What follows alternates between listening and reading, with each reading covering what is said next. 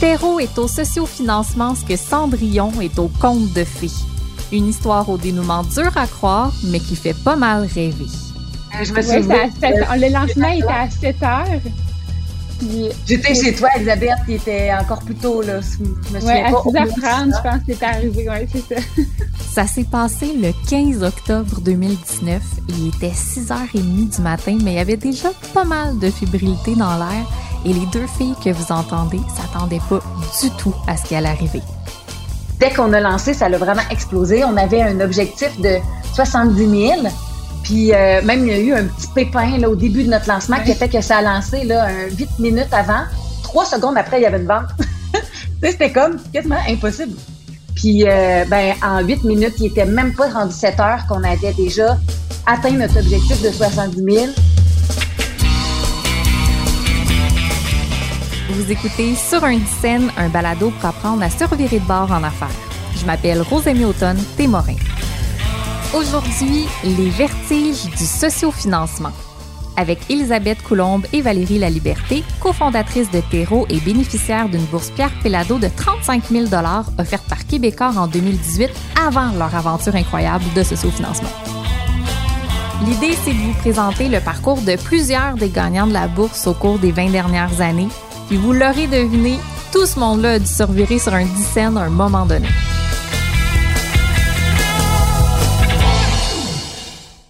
Deux ans plus tôt, en 2017, elles étaient deux étudiantes en design de produits à l'Université Laval qui planchaient tout bonnement sur leur projet de fin d'études. Puis c'est là qu'elles ont compris qu'elles tenaient peut-être de quoi révolutionner le compostage. En fait, elles avaient imaginé un petit électroménager capable de transformer les résidus alimentaires en fertilisants rien qu'en quelques heures. L'objet de leur rêve, là, il serait beau, petit, silencieux, inodore et rendrait la gestion des déchets de table simple, en plus d'offrir de quoi nourrir nos plantes. Donc, le 15 octobre 2019, à 6h30 du matin, elles ont lancé une campagne de financement sur Kickstarter pour pouvoir fabriquer leur appareil, le terreau. Puis le moins qu'on puisse dire, c'est que les choses ont déboulé assez rapidement. C'était juste incroyable pour nous. Là, je me souviens que moi, mon chum était euh, chez nous à la maison. Il était allé participer un petit peu au lancement, mais il devait quitter pour aller travailler. Puis là, à chaque fois, il disait Ah, je vais partir quand on va être à 100 000. Là, tu finalement, ça prenait même pas 30 minutes quand tu déjà rendu à 200 000, puis à 150 000 proche du 200. Puis finalement, il partait jamais travailler. C'était incroyable. On en revenait juste pas. On n'avait jamais vu des chiffres monter aussi vite, là, tu sais. À midi, elles avaient déjà accumulé un demi-million de dollars. C'était vraiment, euh, vraiment plus rapide puis en, plus grande force qu'on le pensait dès le début. Wow! Donc, vous espériez atteindre 70 000 dollars en socio-financement, mais en 24 heures, vous en avez obtenu un million. Donc là, vous vous êtes reviré sur un dizaine.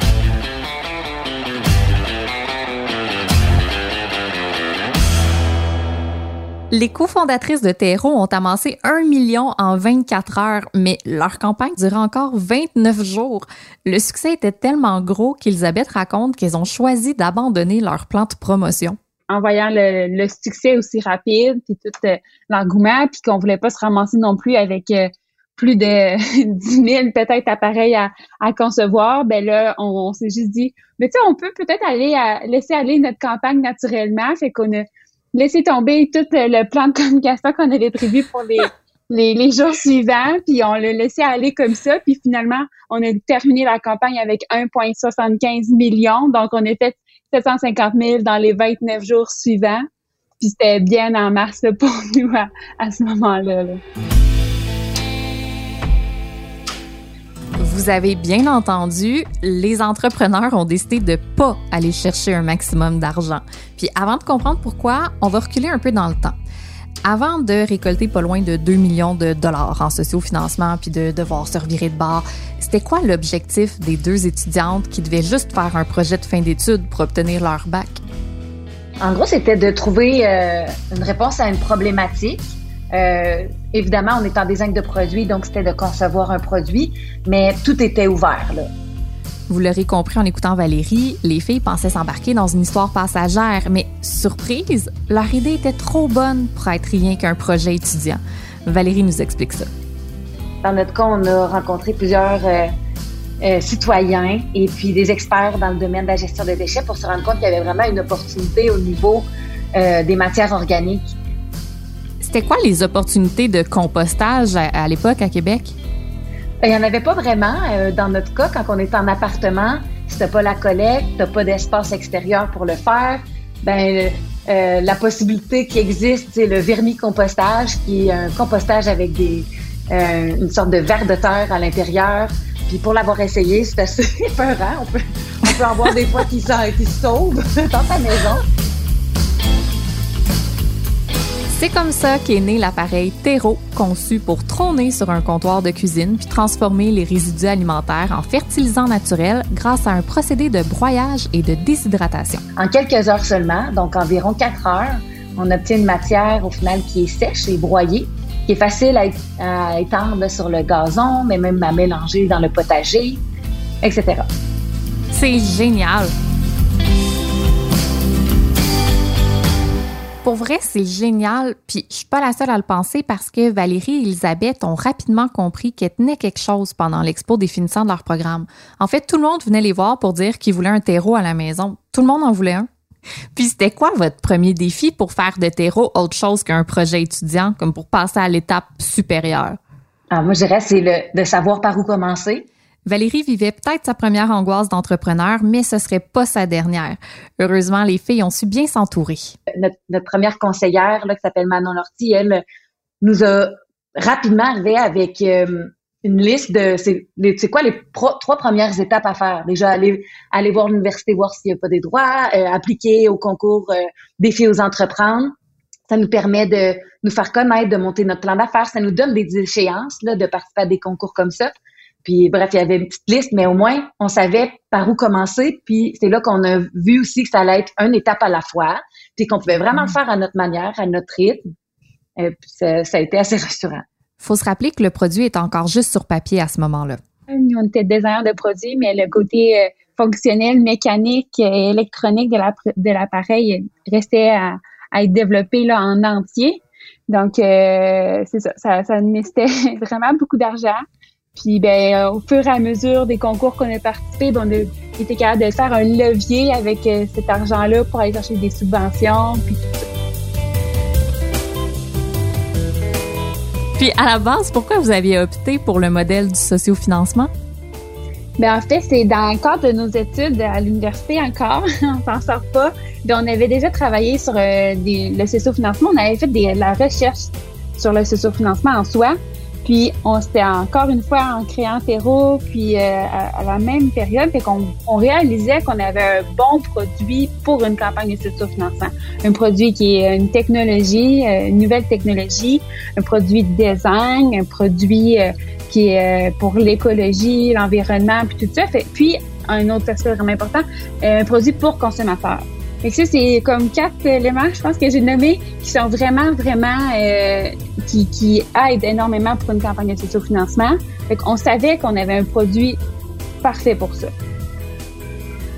Le 15 octobre 2019, les mi-vingtenaires ont donc lancé leur projet sur Kickstarter en espérant engendrer 70 000 de sociofinancement, un objectif atteint en moins de 10 minutes.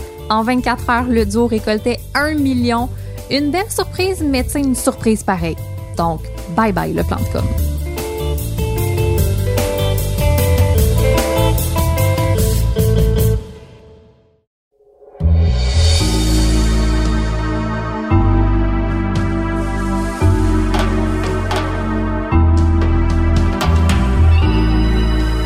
Pourquoi, quand on se lance dans le sociofinancement, on déciderait pas d'aller chercher le plus d'argent qu'on peut? une fois le million atteint, pourquoi vous n'avez pas quand même mis en application votre plan de com en vous disant, ben crime, on va aller en chercher 10 fois plus?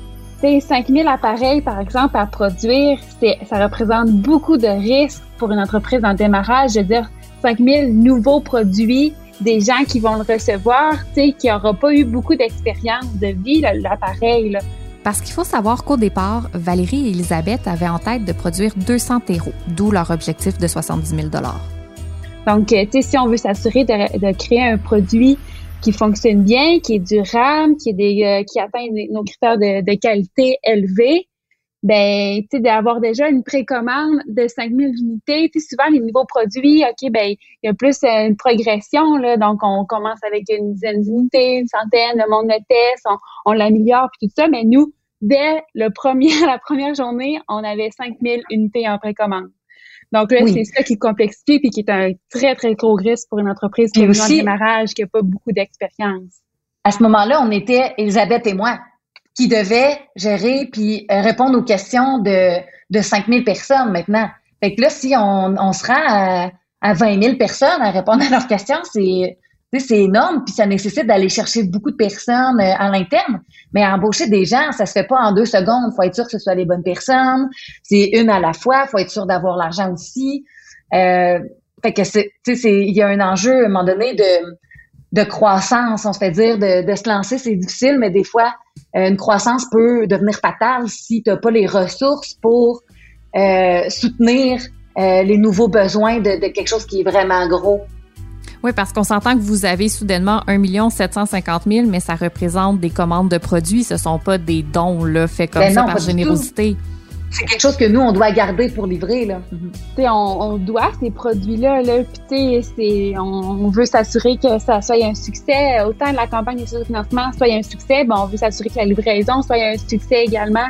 5000 personnes qui, euh, qui attendent leurs produits versus 10 000, ben, c'est le double de potentiellement problèmes ou questions ou peu importe. Là, c'est, c'est le double de travail complètement. Là. Heureusement, dès le lancement de la campagne de sociofinancement, il y a plusieurs entrepreneurs d'expérience qui ont proposé leur aide au duo. OK, donc vous avez beaucoup d'argent soudainement, vous avez des conseillers, vous avez des experts. Est-ce que la fabrication de l'appareil se passe donc sans accroc?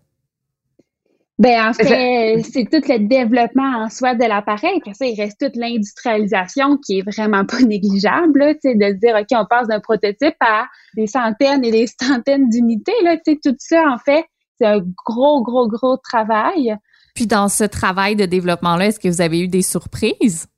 Il y en a toujours. Je pense des surprises quand on développe un produit pour nous, tu sais, même comme la pandémie là, euh, mondiale, c'est un défi parmi tant d'autres. On est déjà prêt à servir à servir de bord rapidement. Fait que euh, évidemment, il y en a des défis. Euh, on parle entre autres de euh, s'assurer qu'il soit sans odeur, 100 fois plus compliqué qu'on pensait. il y a des on a des ingénieurs mécaniques, électriques, mais un ingénieur des odeurs, quelqu'un qui s'y connaît, c'est assez difficile à trouver. fait que pour puis surtout pour qu'il soit tu sais que ce soit sans odeur, mais selon tous les types d'aliments que ce soit une patate, un poisson, quelque chose de plus euh, citronné. Euh, ça, ça a été vraiment un défi.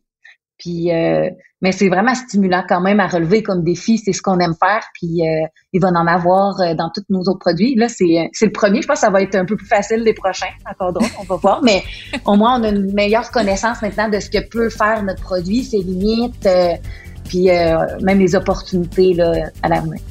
Hmm. C'est drôle, Valérie, quand t'en parles, on entend que t'as tripé euh, à relever les défis. Je trouve ça super. ouais, je dirais que ça, c'est ce que j'aime, là. Euh, résoudre des problèmes, trouver des, euh, des solutions créatives à des problèmes. Je pense que c'est notre force, puis on veut que ce soit notre force aussi à l'avenir. c'est comme ça que je pense qu'on va se démarquer aussi de nos concurrents.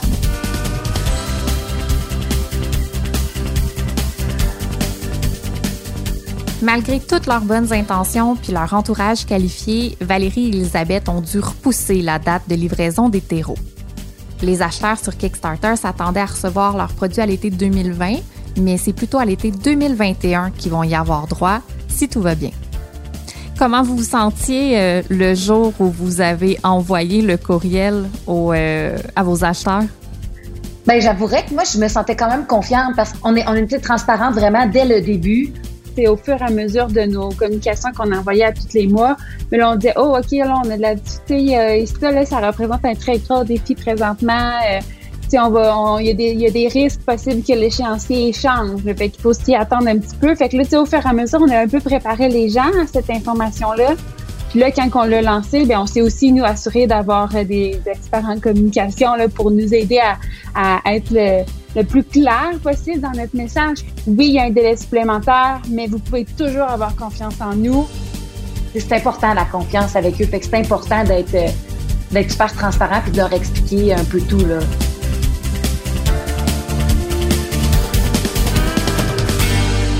Puis maintenant que c'est vous qui êtes devenu une référence de succès, quel conseil vous donneriez aux jeunes entrepreneurs qui, euh, qui vont euh, se tourner vers le sociofinancement?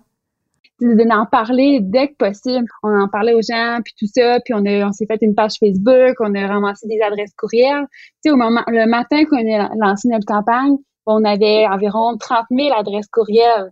Tu sais, c'est énorme, là, mais c'est un travail de près de deux ans avant.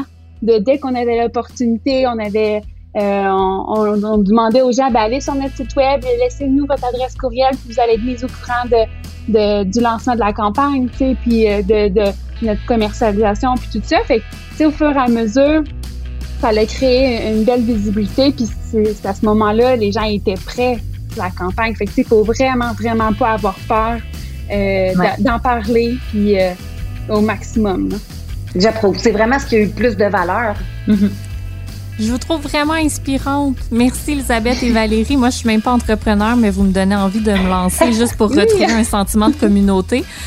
On va pouvoir euh, découvrir les premiers appareils de terreau cet été. Oui. J'ai très hâte de les voir, de croiser ces tablettes de magasin, puis idéalement, éventuellement, sur mon comptoir. Bravo pour tout. Merci. Merci à toi. Très gentil.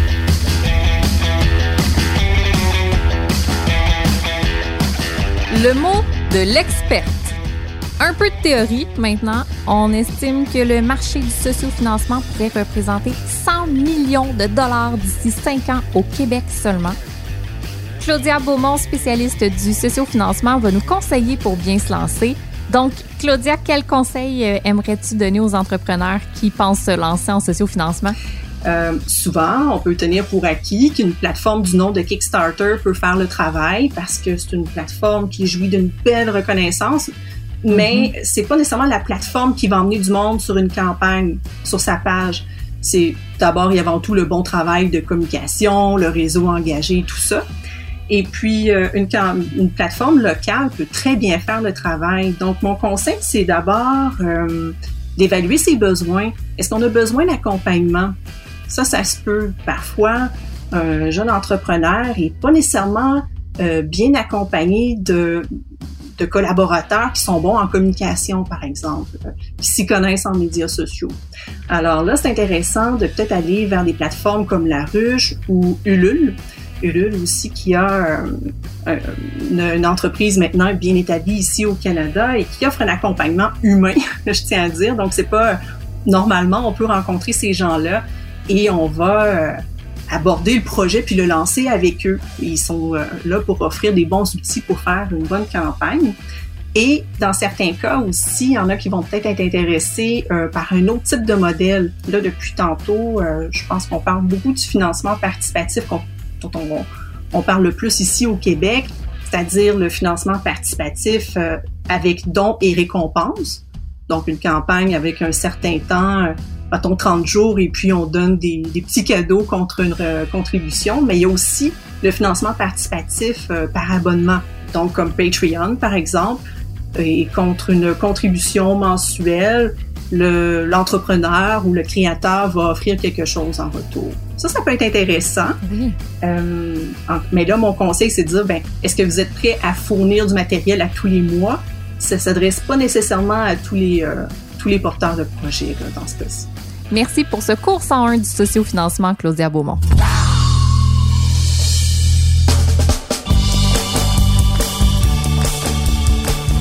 Ne manquez pas les prochains épisodes de Sur un scène pour découvrir d'autres histoires d'entrepreneurs inspirants qui ont appris à rapidement se virer de bord pour mieux prospérer. On va notamment jaser de mentors, d'exportation, d'argent et d'un paquet d'autres joyeux défis. Merci à Marie-Pierre Caillé à la recherche, à Anne-Sophie Carpentier à la réalisation et au montage. Je suis Rosemée Automne Témorin. Sur une scène a été rendu possible grâce à une collaboration entre Québecor, le journal 24 heures et Cube Radio.